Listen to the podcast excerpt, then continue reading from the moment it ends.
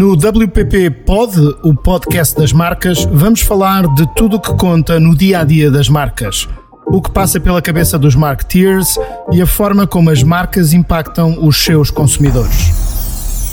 O mundo está cada vez mais interligado, mais digital e também por isso mais rápido. Passamos todos nós cada vez mais tempo agarrados ao feed das redes sociais ou a procurar informação qualificada para alimentar o nosso maior poder, o poder da escolha. É esta a nossa missão aqui no WPP Pod, o podcast das marcas. Discutir, debater, antecipar e projetar o que nos rodeia, sempre com as marcas no centro da conversa. A WPP representa, em Portugal e em todo o mundo, a transformação criativa da comunicação através da data e da tecnologia. Ricardo Valadares é responsável pela gestão da marca e da comunicação do Milênio BCP, o maior banco privado português. Estudou gestão e matemática, fez um MBA na AES e dentro do BCP já fez de tudo um pouco em Portugal, nos Estados Unidos e no Canadá. Mas foi como jornalista, como fundador do Diário Público, que começou a sua carreira. Ricardo, bem-vindo ao WPP Pod, o podcast das marcas. Obrigado, obrigado pelo convite. Obrigado nós, és o nosso primeiro convidado e, portanto, desde já, obrigado por teres, enfim, aceitado este nosso convite. É impossível falar de um gestor de marca e de comunicação sem falar dele próprio, não é? Deixa-me que te pergunte qual foi a primeira marca que te marcou. A primeira marca que me marcou? Essa é uma pergunta difícil, mas talvez a Ceralac. e porquê? Porque gostava das papas Cerelac e eu acho que aquilo ficou tatuado na minha, na minha cabeça. E, e tenho que confessar que ainda hoje, de vez em quando, como uma papa Cerelac. bom, bom, bom.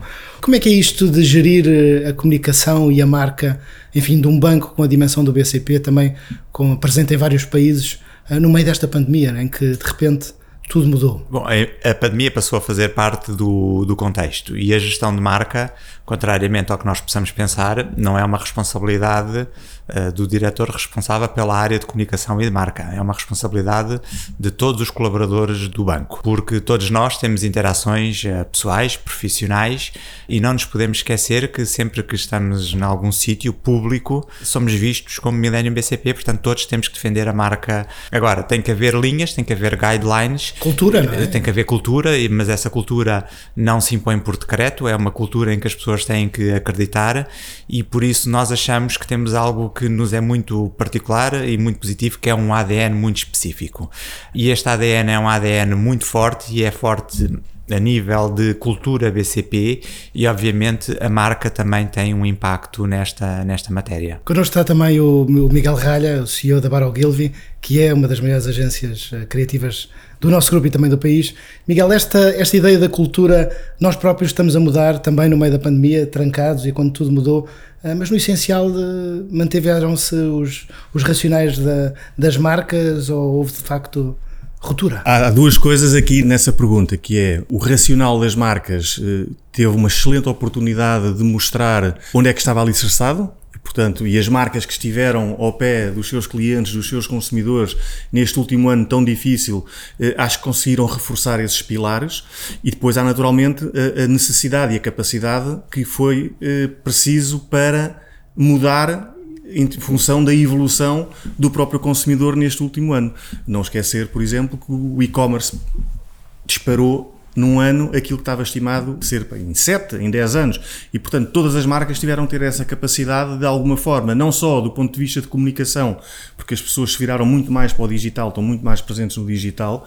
Portanto, eh, essa mudança da comunicação foi necessária, como também na própria dinâmica e estrutura das empresas e nos seus modelos de negócios. Portanto, eu acho que foi um ano altamente aliciante para qualquer marca em qualquer parte do mundo.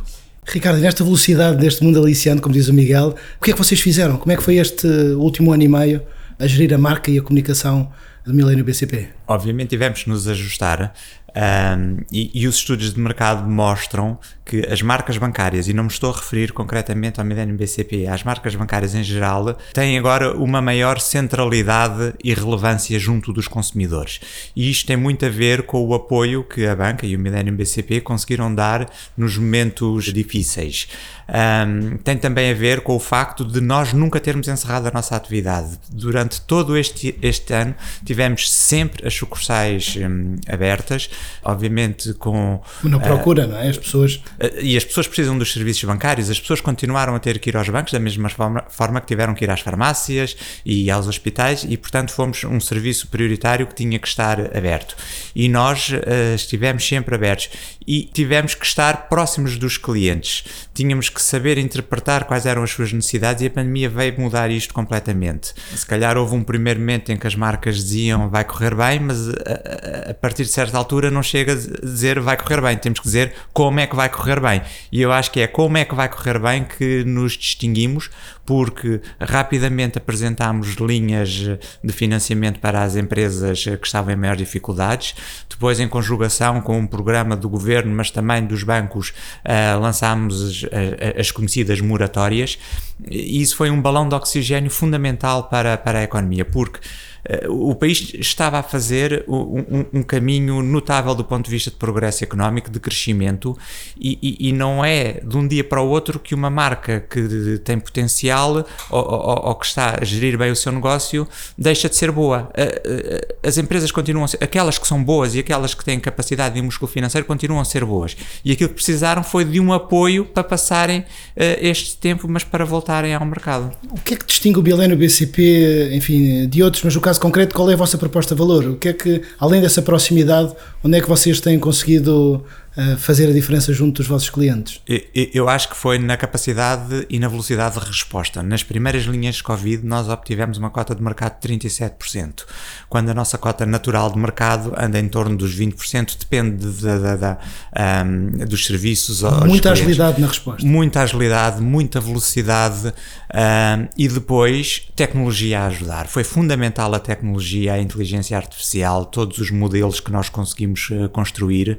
Um, e tudo isso aproximou-nos do, do, do, dos clientes porque fomos ao encontro das suas necessidades. Eu acrescentava aqui só um ponto: todas estas partes que o Ricardo está a referir de moratórias, de estarmos ao lado, etc., que tem a ver com produto e serviço, eh, complementado com o Milênio BCP. Desde o início da, da, pandemia, nós nunca deixámos de comunicar. Ou seja, não fomos um, uma marca que de repente desapareceu com a Covid e depois volta depois da Covid. Não, mesmo no período difícil em que vivíamos da Covid, a marca teve sempre a dar a cara e a comunicar e a querer falar com os seus consumidores e com os seus clientes e mostrar que estava próxima. E, portanto, eu acho que esta parte da comunicação não ter desaparecido contribuiu também, é, um, é uma parte, mas para que a força do milénio hoje provavelmente seja maior do que era há um ano atrás. Sim, é, e obviamente os, os, os meios digitais, as plataformas digitais ajudaram muito nisso porque criaram esta, esta proximidade. Uh, os clientes deixaram de ir ao balcão, mas não deixaram de ir ao banco. Continuaram a ir ao banco, mas por outros canais. 36% dos portugueses fazem mais pesquisas online depois da pandemia. Para 46% dos portugueses, a rapidez na entrega é um tema relevante. Segundo um estudo do Grupo M, comprar online e recolher na loja ainda é um hábito pouco instalado em Portugal. Apenas 16% dos portugueses o usam. Eu, enfim, confesso, fui ao teu LinkedIn e vi que a tua participação na nova rede, na criação da nova rede, enfim, já lá vão uns anos. Eh, vamos viver uma nova fase em que é preciso também alguma disrupção na, no contacto, no acesso, na proximidade com o consumidor de produtos financeiros? Vamos, certamente. Eu, eu julgo que a pandemia Covid teve essencialmente coisas más, mas teve coisas muito boas. Uh, e entre as coisas boas foi eh, este acelerar do, do, do, do digital um, que não só é bom porque vai ajudar os, os, os consumidores, mas também porque info, incluiu muitas pessoas que estavam fora do digital. Uh, dou exemplo, a minha mãe hoje usa a app do Millennium com a maior das facilidades e usa o WhatsApp para enviar mensagens para os filhos. Portanto, eu acho que teve esse contributo positivo uh, de trazer para dentro do domínio digital muita gente que de outra forma nunca iria utilizar o, o, os, os, canais digitais. E esta proximidade é fundamental, uh, mas também é verdade que isto não nasceu com uh, a pandemia, nós já nos estávamos a preparar há muito tempo e portanto Isto não se tem sorte, é preciso trabalhar e trabalhar uh, dá muito trabalho, passa a repetição, uh, mas depois mostrou que estávamos preparados e fizemos uma, tivemos uma curva de crescimento muito grande nas soluções e nos produtos que desenvolvemos para as nossas plataformas digitais. Miguel, este, este lado mais humano da banca, que enfim, que há 10 anos atrás estava num contexto de grande frieza, distanciamento de muitos dos clientes no meio, na altura era uma pandemia apenas financeira, aquela que nos assolou em 2011 e, e, nos anos seguintes. Desta vez a banca conseguiu, neste caso concreto o Milênio BCP, dar esta proximidade aos seus consumidores. Um, tu dizias que isto paga e paga bem, há este reconhecimento. Os tempos que aí vêm, qual é o grande desafio depois deste mostrar proximidade e presença? Eu acho que houve logo uma diferença em relação a esta crise, chamemos assim, a crise há 10 anos, que é eh, nesta crise, de facto, a banca no geral conseguiu, como o Ricardo referiu, ter produto, não, não, não, vamos chamar a moratória um produto, mas ter as moratórias que fez com que, de alguma maneira, aliviasse a asfixia que muitas famílias tiveram. E, portanto, há, um, há, uma, há uma relação direta neste momento. Foram entre, parte da solução e não do problema. parte da é? solução e não do problema. É de facto uma grande diferença. Há de facto logo aí uma grande diferença. E, e acima de tudo, eu acho que o desafio futuro neste momento para a banca é a, a continuação de um trabalho que tem vindo a ser feito, onde põe cada vez mais o cliente no centro da sua atividade e da sua operação, portanto, o cliente é o pilar principal da operação e é para isso que nós pensamos. Isso não está perdido no Excel, pai, não, Ricardo? Isso é. Não, não, isso é fundamental. esse trabalho tem que continuar a ser feito. E de facto, e, e depois a, a, tal desmaterialização para o digital que nós estamos a sentir e que acelerou muito e vai continuar a acelerar. Portanto, eu, eu não acredito que alguém que nasça hoje, por exemplo, daqui a 15 ou 16 anos, que já pode ser um cliente bancário, pense sequer, eh, se calhar, em qualquer tipo de relação com o banco, não seja tudo rapidamente através de uma app, de um iPhone, de um smartphone. Portanto, este trabalho tem que ser contínuo e, e, e consistente e constante. E o que nós temos aqui pela frente, enfim, há, os pessimistas dizem que a maré está a recuar porque vem um tsunami económico e financeiro, os otimistas não, que vamos ter um conjunto de oportunidades.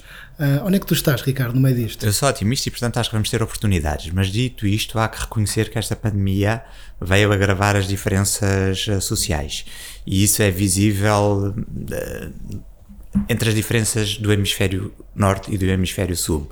E os países pobres, onde as vacinas vão levar mais tempo a chegar, obviamente vão sair prejudicados nesta, nesta crise. E por isso, eu acho que é também um momento de, de, da humanidade mostrar uh, que temos que nos ajudar enquanto sociedade, porque é fundamental nós ajudarmos aqueles que são mais desfavorecidos nestes momentos, sob pena de continuarmos a aprofundar estas desigualdades que eu acho que foram acentuadas com, com, com esta pandemia. Esse é um ponto, enfim, muito forte depois desta pandemia, o propósito, o propósito das marcas, não é? A razão de ser, onde, onde as marcas fazem a diferença.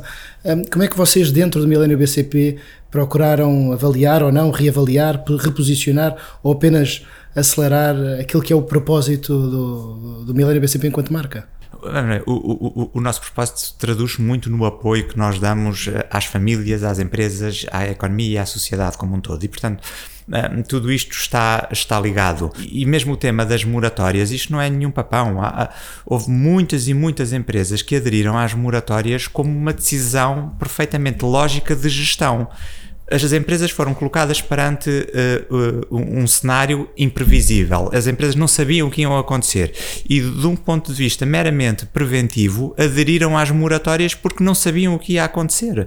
E muitas delas não teriam tido necessidade de aderir às moratórias e essas empresas não vão ter problema. Só que, como não conseguiam prever o futuro, foi a forma de se, de se defenderem. E muitas outras vão recuperar rapidamente. Há, no entanto, setores que são mais hum, afetados. Enquanto uma empresa industrial pode fazer stock e vender posteriormente, um, um, hotel não pode fazer stock de uma dormida que não vendeu a semana passada. E, portanto, não vendeu a semana passada, já não vai vender esta dormida. E nós temos que saber ajustar-nos a esta nova realidade e ajudar aqueles que realmente precisam e apoiar a economia. É engraçado sublinhar essa proximidade e humanização num setor eh, que era um setor tido mais como um setor frio e distante muito racional como o setor financeiro. Miguel, qual é o grande desafio para, para, para se gerir uma marca, para se reposicionar uma marca agora que, enfim, o chamado lockdown uh, está, esperemos todos nós, a chegar ao fim. Qual é o grande desafio daqui para a frente? É, vamos retomar onde estávamos antes de tudo isto? Ou... Não, eu acho que nada vai ficar como estava, não é? Portanto, o grande desafio, de facto, é adaptar uh, as marcas, o propósito das marcas ou o reposicionamento das marcas nas que, nas que for necessário. Atenção, porque nem tudo, nem tudo uh, tem que levar com a mesma receita. Mas, acima de tudo, é, é, é, continuar o trabalho que eu acho que esta pandemia também deu a oportunidade de fazer, que foi de, das marcas estarem próximas dos seus consumidores, estarem próximas dos seus clientes e desenvolverem produtos e serviços que sejam de facto relevantes para eles e, portanto, no fundo é continuar com, com esse trabalho e, e lá está, e de uma forma constante, contínua. Ricardo, temos falado aqui da marca, da comunicação externa, mas há o aspecto da comunicação interna que também ganhou ele muito protagonismo, não é? Quando temos, enfim, cada colaborador na sua casa de forma dispersa, como é que se consegue motivar as pessoas, atrair talento, reter, enfim, moralizar, cada um saber qual é o papel dentro da orquestra? Como é que vocês têm, enfim, olhado para esse para esse desafio? O nosso caso foi um caso particular porque todos os colaboradores das sucursais estiveram sempre em trabalho presencial. E são muitos na percentagem global dos vossos São mais de 4 mil colaboradores, portanto eu diria que é a maioria. E obviamente todos os serviços centrais, aqui sim, muitos dos colaboradores dos serviços centrais uh, foram uh, e ainda estão em, em teletrabalho. E isto obrigou-nos a criar essa proximidade que, que referias. Nós fizemos várias coisas, desenvolvemos, por exemplo, nos períodos de confinamento, uma newsletter própria que era feita pelos próprios colaboradores, para também eles poderem partilhar as suas experiências de teletrabalho e, portanto, é, é fundamental nestes momentos de maior distanciamento físico que continue a haver uma proximidade intelectual, uma proximidade de comunicação e temos que continuar a comungar do mesmo propósito e saber bem para onde vamos e qual é a nossa estratégia. Isso passa muito pela comunicação, por essa comunicação interna. Um, e, e, e, é impressionante como o Milênio BCP, mas a generalidade das empresas em Portugal, para aquelas pessoas que tiveram em teletrabalho, num espaço muito curto de tempo conseguiram adaptar-se e, e, nós conseguimos replicar um posto de trabalho em, em, casa de cada um dos colaboradores sem quebrar qualquer regra de, de, segurança. Portanto, também isso exigiu preparação prévia e provou que estávamos uh, preparados. Introduzir aqui um, um tema final que é, que é, sem dúvida, enfim, reflexo da evolução e do reposicionamento da comunicação e do marketing cada vez mais relevantes na gestão de todas as empresas, independentemente do setor. Como é que tu vês esta crescente proximidade entre o CMO, o diretor, o, o, o Chief Marketing Officer ou Chief Communication Officer e o papel que tem na determinação de decisões uh, da gestão? Uh, enfim, trabalhaste com, com vários, com proximidade com vários CEOs uh, do Milênio BCP. Tem ganho relevância a comunicação na, na gestão uh, do setor financeiro, por exemplo? Eu acho que a comunicação é fundamental porque é, é depois isso que traz a reputação e, uma marca para ser bem sucedida tem que ter a reputação. Um, eh, uma coisa que nós aprendemos eh, é que temos que saber ouvir o cliente. O cliente hoje é um cliente substancialmente diferente do cliente do passado, é um cliente muito mais informado, é um cliente com capacidade de arbitragem, quer isto dizer que ele pode comparar preços e decidir uh, onde vai comprar os seus produtos e serviços, e eu não me refiro apenas à, à banca. É um cliente que, por exemplo, quando vai a um stand de automóveis, de automóveis, se calhar sabe mais sobre aquele modelo específico que o próprio vendedor do, do, do, do automóvel, e é um cliente que forma muito a sua opinião antes de falar connosco. Por isso é que é relevante nós estarmos presentes no, no, nos vários passos de decisão, de escolha do, do, do, consumidor. E por isso o que é que nós tivemos que fazer? Tivemos que criar uh, mini fintechs dentro do próprio Millennium BCP, criámos os nossos labs de user, user experience e sempre que lançamos um produto, testamos o produto com clientes, perguntamos aos clientes o que é que eles querem, porque as marcas não podem olhar para o seu umbigo, as marcas têm que olhar para fora e têm que ver qual, o que é que o cliente quer, o que é que ele precisa e em função disso desenvolver o seu produto. Ah, não faz sentido olhar-se para o balanço e ver o que é que o balanço financeiro da empresa precisa para crescer. Interessa sim satisfazer as necessidades dos, dos clientes, obviamente havendo um alinhamento entre estes dois interesses. Miguel, este é um grande desafio, não é? De ter um olho, um olho no negócio e um ouvido no cliente, não é? É um grande desafio. Esse, esse é sempre o grande desafio, porque a parte, a parte da necessidade do cliente tem que, tem que ser o que nos norteia, mas depois, depois há toda, há toda um, uma estrutura, há todo um negócio, há toda uma gestão que tem que ser feita. Portanto, e o equilíbrio entre estas duas partes é que é o grande desafio depois no final disto tudo. Mas eu acho que, e tentando não, não querer aqui puxar a brasa à minha sardinha, nós estamos cá com muita criatividade, esperemos, para ajudar a que esses desafios consigam ser ultrapassados. Qual é o poder da ideia? Qual é a centralidade na ideia? Enfim, a criatividade vive muito disso, não é? De, de ter boas ideias, de conseguir pensar fora da caixa. Até que ponto é que o consumidor, que é, como o Ricardo dizia, enfim, muito letrado, muito informado, é um, é um ativista da informação, qual é o papel da ideia para tentar captar este consumidor desafiante?